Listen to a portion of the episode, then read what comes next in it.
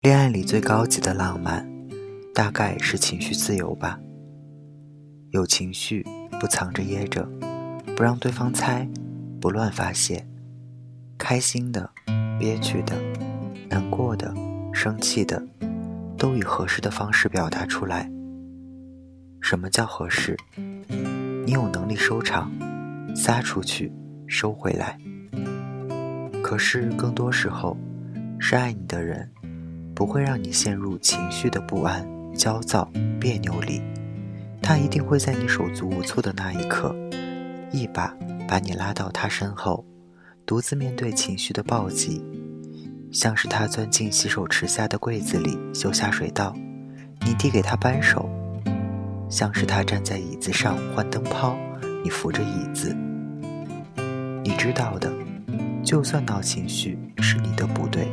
他也会义无反顾地站在你的身边，帮你处理那些难堪、尴尬、不爽，因为他懂你。你分享的不是情绪的崩溃，而是你信任他，所以，他不会把这份信任扔进冷漠里。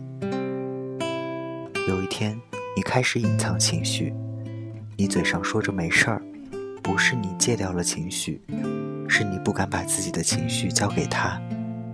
女孩子真是一个奇怪、敏感又可爱的存在，她很容易掉进生活的小感动里。你突然从身后拿出来的一根棒棒糖或者面筋，她能开心的蹦老高。可是你无意说了一句“你扎丸子头的皮筋有点丑”，她能憋着不哭，难过一整天。有时候她为你准备的小心思，你没发现，她就闷闷不乐。你问他是不是生气了，他嘟着小嘴说没事儿。你说他作，其实更多时候是不懂他的小浪漫，反而以一句“女孩子真麻烦啊”击退了他所有的热情。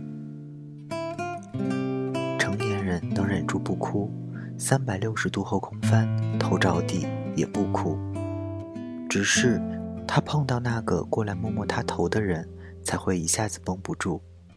因为他知道，在他这里哭有安全感，因为头着地真的很疼很疼。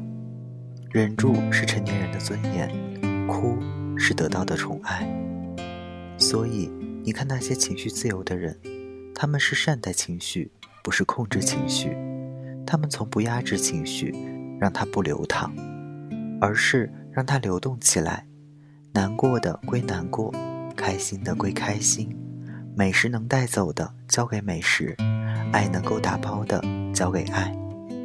当有一天你愿意咀嚼自己的情绪，好的坏的，你会发现它们都很美。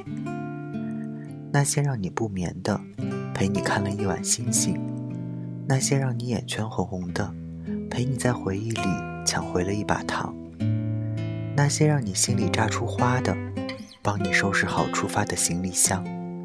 那些让你难堪的，被你泡在了一杯断片的酒里。如果有个人愿意陪你咀嚼着当下的小情绪，那该是多么美妙的时刻呀！感谢作者齐先生，大家晚安，我是台灯。